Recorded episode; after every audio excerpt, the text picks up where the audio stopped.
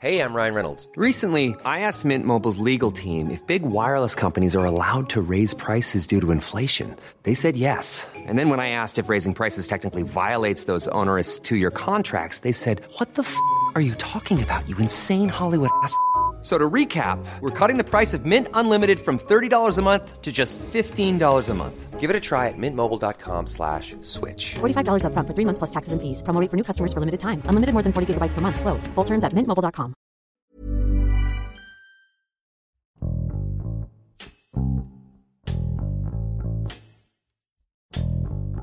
El pasado 12 de julio del 2022, la Comisión Nacional del Agua declaró el inicio de la emergencia por sequía en México.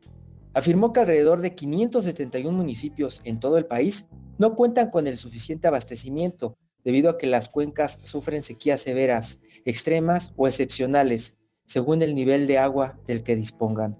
En el acuerdo que la Conagua publicó en el Diario Oficial de la Federación, se estipulan algunas medidas transitorias concertadas con el propósito de mitigar la escasez de agua y garantizar un suministro equitativo para uso industrial, agrícola y doméstico. En este episodio, Manuel Velázquez, reportero del Sol de Hermosillo, y Mariela Macay, reportera del Sol de Tampico, nos explican cuáles son las regiones más afectadas por la sequía y de qué manera se ha tenido que adaptar la población ante esta crisis. Yo soy Hiroshi Takahashi y esto es Profundo. Soy Manuel Velázquez, reportero gráfico de El Sol de Hermosillo. La sequía se está convirtiendo en un tema bastante, bastante serio. Si bien durante los últimos meses se han presentado lluvias en gran parte del país, eso no significa que los suelos no continúen secos después de la gran sequía que se vivió en 2021. Lo que sí es que ha favorecido a que las estadísticas de sequía sean menores. Al 30 de junio de este año, México registra sequía de moderada a excepcional en el 47% de la superficie, lo que equivale a 571 municipios con este problema. La cifra es menor en un 5.52% a la que se tenía hace un año, la cual era superior a la mitad del país. El problema de la sequía ha afectado severamente al norte y noroeste del país principalmente desde el 2020 y a decir de los especialistas se mantendrá hasta finales de 2022. Esto debido al fenómeno climático conocido como la niña, causante principal de la falta de agua en dichas zonas y que tiene una duración de 2 a 3 años. Las condiciones de la niña producen mucha evaporación, pocas nubes y que la radiación entre de manera directa al territorio mexicano. Recientemente la Comisión Nacional del Agua declaró el inicio de la emergencia por sequía en México. De acuerdo con el último informe del monitor de sequía en México, Aguascalientes, Baja California y Sonora tienen el 100% de sus municipios con sequía de algún tipo, mientras que Coahuila, Chihuahua y Querétaro con más del 94%, Guanajuato, Tamaulipas con 70%, Sinaloa con un 66% y Nuevo León, a donde recientemente viajó el titular de la Conagua, Germán Martínez Santoyo, con un 45% de los municipios en esta situación. En la edición matutina del martes 12 de julio en el Diario Oficial de la Federación se publicó el acuerdo correspondiente que permite a la Conagua implementar medidas transitorias y concertadas con los usuarios para garantizar el abasto de agua en uso doméstico y público urbano. Se emite el presente acuerdo de carácter general de inicio de emergencia por ocurrencia de sequía, en virtud de que a la fecha se ha determinado en diversas cuencas del país la condición de este fenómeno natural en sus modalidades severa, extrema o excepcional, expone el documento. En el mismo, la Conagua exhortó a los usuarios de las aguas nacionales de los municipios que presenten alguna condición de sequía a implementar las medidas preventivas y de mitigación, como ceder sus derechos temporalmente a la red de distribución del organismo operador mientras subsista la emergencia. Entre las medidas transitorias concertadas se prevé la limitación temporal de los derechos de agua existentes, a través de la reducción provisional de volúmenes a los usuarios de las cuencas que se encuentren en condición de sequía severa, extrema o excepcional, a fin de abastecer agua para uso doméstico y público urbano a las poblaciones que se encuentren sin este recurso natural, por efecto de dicho fenómeno, en términos de lo dispuesto en la Ley de Aguas Nacionales y atendiendo a las condiciones generales establecidas en los títulos de concesión, señala el acuerdo. A pesar de que esta problemática afecta a todo el territorio nacional, en el caso particular de Sonora, el 100% de los municipios se encuentran atravesando por algún grado de sequía, pero tan solo 21 de estos se encuentran en modo severo. Hasta el 30 de junio el monitoreo indica que debido al comienzo del monzón de Norteamérica, Sonora se vio beneficiado y disminuyó el número de localidades catalogadas en sequía extrema. Por lo que de mayo a junio, donde la mitad de los municipios se encontraban en sequía severa y la otra mitad en extrema, actualmente 13 están catalogados en sequía moderada, 38 con sequía severa y tan solo 21 en extrema. Municipios abastecidos por la cuenca del río Yaqui y Matape. Ante esto, una de las afectaciones por las que atraviesa el estado ante la escasez de lluvias es que el número de cabezas de ganado se ha reducido a la mitad, provocando una disminución del 30% en las exportaciones. Juan Ochoa Valenzuela, titular de la Unión Ganadera Regional de Sonora, indicó que la exportación ha caído este último año un 30%, situación que consideró alarmante, pues se visualiza un 2023 con mayor caída, debido a que levantar el hato ganadero no es algo que pueda suceder de inmediato. Ante esto, el gobernador de Sonora desde el pasado mes de mayo informó que solicitaría una declaratoria de emergencia al gobierno federal, a fin de que se aprueben recursos especiales para atender esta crisis. Pero mientras los recursos federales lleguen, el gobierno del estado anunció en semanas anteriores que se iba a iniciar apoyando a 26.000 productores de ganado con suplemento proteínico. Y por otro lado, el programa de bombardeo de nubes anunciado tuvo un retraso de un mes debido a que no se contaba con yoduro de plata, el cual funciona como un material catalizador para las precipitaciones. Fue apenas hace unos días que dio inicio y se pretende realizar alrededor de 25 vuelos durante esta temporada, a fin de mitigar los efectos de la sequía. Este programa dio inicio con vuelos sobre la cuenca del Mayo hasta el municipio de Caborca. De acuerdo con datos de la Zagarpa, se tienen destinados más de 10 millones de pesos para realizar estos 25 vuelos e implementar el bombardeo de nubes con yoduro de plata. Al ser la capital sonorense y encontrarse dentro de los municipios catalogados en sequía extrema, el gobierno municipal, a través de Agua de Hermosillo, anunció una inversión de 25 millones de pesos para proveer de agua a la ciudad durante 2022. Dicha inversión incluye la rehabilitación de 18 pozos y la renovación de equipos en cárcamos de rebombeo. También trabajos en la redistribución de sectores hidrométricos, instalación de controladores y válvulas reguladoras de presión, así como la instalación de cruceros. Con estas acciones se aseguró se logrará aprovechar más el agua que actualmente tiene la ciudad de Hermosillo, permitiendo que se ofrezca el servicio de manera diaria, a menos, claro, que se presente alguna eventualidad.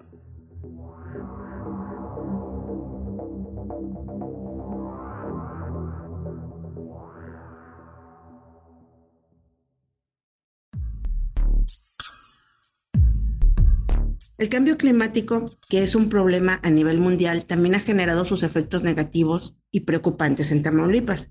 Esta entidad vecina de Estados Unidos en algún momento tomó la decisión de inundar un pueblo completo, me refiero a Antiguo Padilla, para construir una presa. Sin embargo, la falta de lluvia, la sequía, la falta de programas y proyectos hidráulicos ha generado que este lugar y esta presa hoy ya se encuentre prácticamente seca y lo que antes se inundó, una escuela, un cementerio, haya emergido.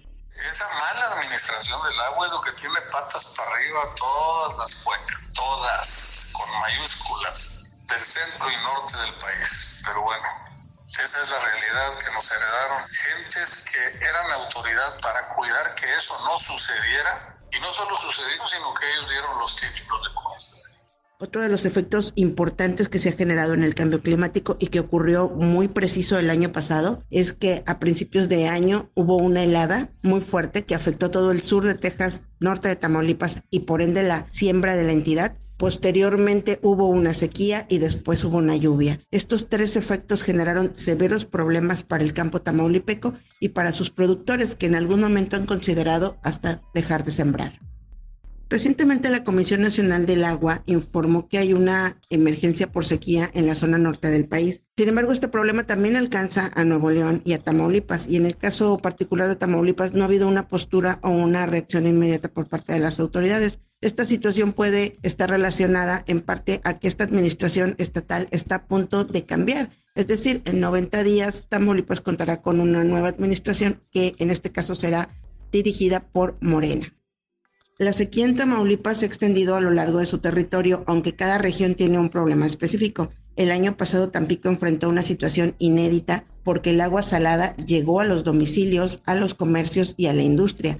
Esto debido a que hubo fallas en el dique que contiene el agua del sistema lagunario Chairel, el agua dulce para la población situación que este año ha sido mejor, puesto que hubo una inversión por parte de la Comisión Nacional del Agua y de algunos empresarios. No obstante, esto no resuelve el problema del todo. Mientras que el año pasado la región más afectada por la sequía en Tamaulipas fue la región norte de la entidad, donde se siembra sorgo, hortalizas y soya en municipios como San Fernando, Matamoros, Reynosa y Nuevo Laredo, este año la situación ha sido ligeramente mejor para ellos. Los productores han reportado que hay lluvias, lo que les ha generado expectativas positivas en la siembra, situación que no ocurre y que se ha complicado y recrudecido en el centro de la entidad. La crisis del agua se ha acentuado en este año 2022 en el centro de la entidad, partiendo desde su capital, Ciudad Victoria, lugar donde la falta de infraestructura ha generado que el agua no llegue a los domicilios de los victorenses, lo que propició a que les entregaran agua incluso en pipas. Al problema de las altas temperaturas y la falta de lluvia se agrega, según productores y activistas, que la Comisión Nacional del Agua en años anteriores otorgó demasiadas concesiones a productores privados. Esta situación llegó a un punto crítico en el primer trimestre del año cuando usuarios del río Guayalejo decidieron armarse con machetes para proteger su agua y evitar que productores limoneros siguieran extrayendo más agua de la permitida. Esto fue lo que hizo que con agua de alguna manera volteara a verlos, aunque siguen a la espera de una resolución. Por lo tanto, los productores hasta el momento siguen cuidando con machetes esta zona. ¿Por qué les dan por su lado a ellos y a nosotros nos dejan? Nos vimos en la necesidad de hacer eso, para no tomar como estaba previsto la carretera, porque sería mucho más, más perjudicial para, no solamente para Jaumave, sino para, para mucha gente que, que transita por aquí. Decía un señor de acá de San Juanito, ya no quiero para riego, quiero que me llegue agua para mis animales, para las familias del ejido. Tamaulipas es una de las entidades con mayor potencial y desarrollo a nivel nacional, no solo por ser frontera con Estados Unidos, sino porque además cuenta con infraestructura petrolera, desarrollo portuario y energías limpias. En la entidad existen campos eólicos en el centro y en el norte del país. Sin embargo, la falta de agua siempre va a ser un factor que el inversionista va a tomar en cuenta para instalarse. Esto se refleja en la zona sur, en Altamira, en el puerto industrial de Altamira, donde desde hace años se han instalado más de 30 empresas y no ha habido nuevos inversionistas que quieran llegar a este lugar. Mientras que las empresas instaladas crecen con líneas de producción, no llegan los nuevos. Y esto es en parte a que hace cinco años la Comisión Nacional del Agua y la Secretaría de Hacienda encarecieron el agua para los industriales. En el tema ganadero, la situación tampoco es muy alentadora debido a que gran parte de la siembra en Tamaulipas depende de la lluvia. Es siembra de temporal, como le llaman los productores. No se cuenta con la infraestructura de sistema de riego, así como tampoco con las presas que garanticen el abastecimiento para poder atender la necesidad del campo. Aunque en teoría existe un programa estatal de cambio climático en Tamaulipas que se extiende a los 43 municipios del territorio con la intención de que las autoridades realicen acciones para mitigar la contaminación, así como los efectos de gas invernadero, realmente poco se ha hecho en la entidad para concientizar a la ciudadanía. Hoy los niños aún no entienden lo que es el cambio climático, no hay acciones. En el caso puntual de Ciudad Victoria, la falta de agua sí ha obligado a las autoridades, a las autoridades municipales, así como al organismo operador del agua, a realizar tandeos, es decir, hacer un calendario en el que se especifica en qué momento cada colonia va a poder tener agua. Y esta situación afecta al comercio, a los empresarios y a los ciudadanos, porque incluso ni siquiera se respeta este tipo de calendario. Al ser entidades vecinas, Nuevo León y Tamaulipas tienen una relación muy estrecha que va entre lo cultural y lo comercial. En este momento Monterrey enfrenta una grave crisis por falta de agua. Esto ha generado que surja algo que se denominó como turismo de agua. Se trata de que cuando las personas de Nuevo León acuden a Reynosa, que tiene una distancia a carretera de dos horas aproximadamente, aprovechan para comprar agua embotellada. No se trata únicamente de que viajen a eso, pero es decir, aprovechan el viaje. Esto ha generado que en Reynosa el consumo de agua embotellada se haya elevado hasta en un 50% y que en los centros comerciales se haya reducido su compra a tres paquetes, es decir, que tienen unas 48 botellas para evitar la especulación. El dirigente de la Cámara Nacional de Comercio en Reynosa, Roberto Cruz, señala que, aunque no era algo que esperaban, esto sí ha generado un movimiento comercial y un intercambio importante para la región.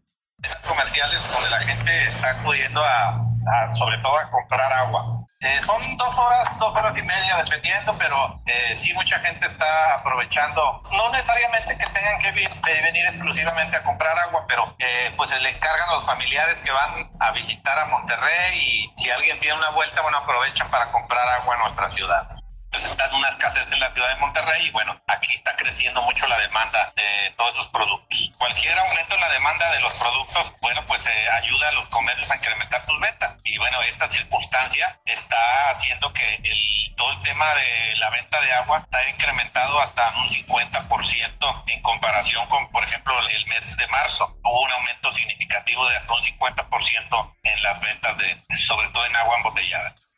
Para realizar una cobertura del tema de sequía en Tamaulipas es imperante movilizarnos, tomar fotografías, videos, hablar con las personas afectadas y es algo en lo que el sur de Tampico no se ha limitado. Desde el año pasado se hizo la cobertura cuando la maquila de la frontera quedó congelada por la falta de suministro de gas y se paralizaron las empresas. En Matamoros el clima era de cero grados con una sensación térmica de menos cuatro. En este año se cubrió la sequía en la presa Vicente Guerrero, donde yo como reportera, mis compañeros fotógrafos, nos enfrentamos ante una imagen de un cementerio surrealista que después de haber sido inundado 50 años después se secó. Hablamos con las personas que se encontraban ahí. También acudimos a un campo productor de limones, donde vimos cómo con el sistema de riego sí es posible salvar la siembra. Entonces ha sido, desde mi perspectiva, una situación que sorprende porque realmente la falta de agua no está en dichos,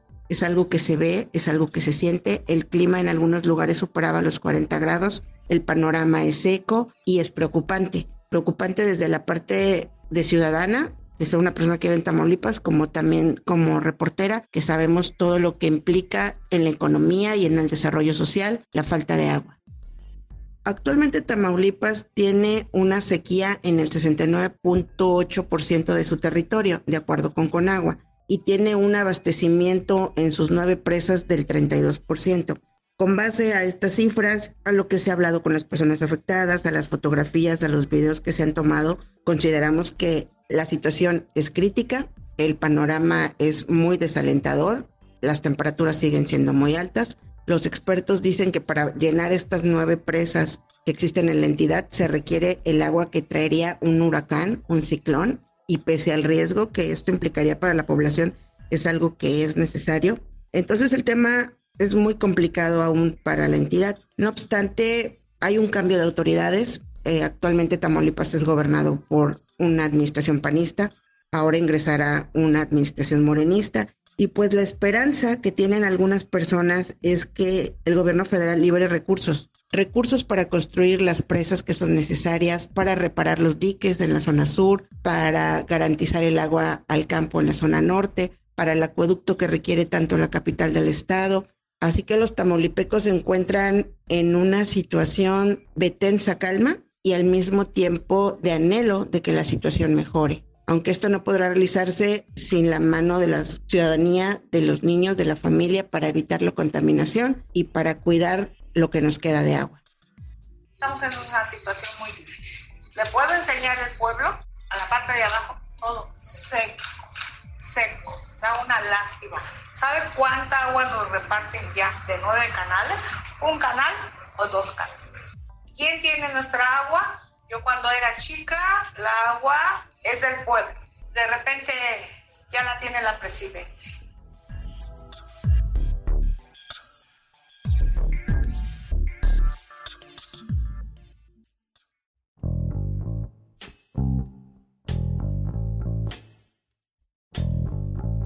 Escuchamos a los reporteros de la Organización Editorial Mexicana, desde Tamaulipas y Sonora, quienes detallan cómo se ha desarrollado la sequía en el norte de la República los fenómenos que ha causado alteraciones en la distribución de agua y cómo este problema afecta a la industria ganadera y a la agricultura. Naturalmente, la falta de agua ha provocado molestia en los mexicanos, principalmente en el noreste de México, quienes frecuentemente protestan para que el líquido vital llegue a sus hogares. Su calidad de vida se ha visto gravemente afectada porque el agua que les proporcionan no alcanza para cubrir las necesidades básicas. Aunque este es solamente el comienzo de una crisis de agua en el país, los estragos ya son evidentes. Miles de personas presentan afectaciones en su día a día incluso daños en su salud. Ahora, más que nunca, es fundamental que la población y las autoridades lleven a cabo acciones para un uso responsable del líquido y de esta manera evitar la llegada del alarmante día cero. Te invitamos a suscribirte a nuestro podcast a través de las plataformas de Spotify, Apple Podcast, Google Podcast, Deezer y Amazon Music, para que no te pierdas ningún episodio. También nos puedes escribir a podcast.om.com.mx o en Twitter podcastom. Te recomendamos escuchar Las Claves del Mundo, donde conocerás a fondo los hechos que moldean el presente y el futuro internacional. Hasta la próxima. Esto es Profundo. Un reporte a fondo de la Organización Editorial Mexicana.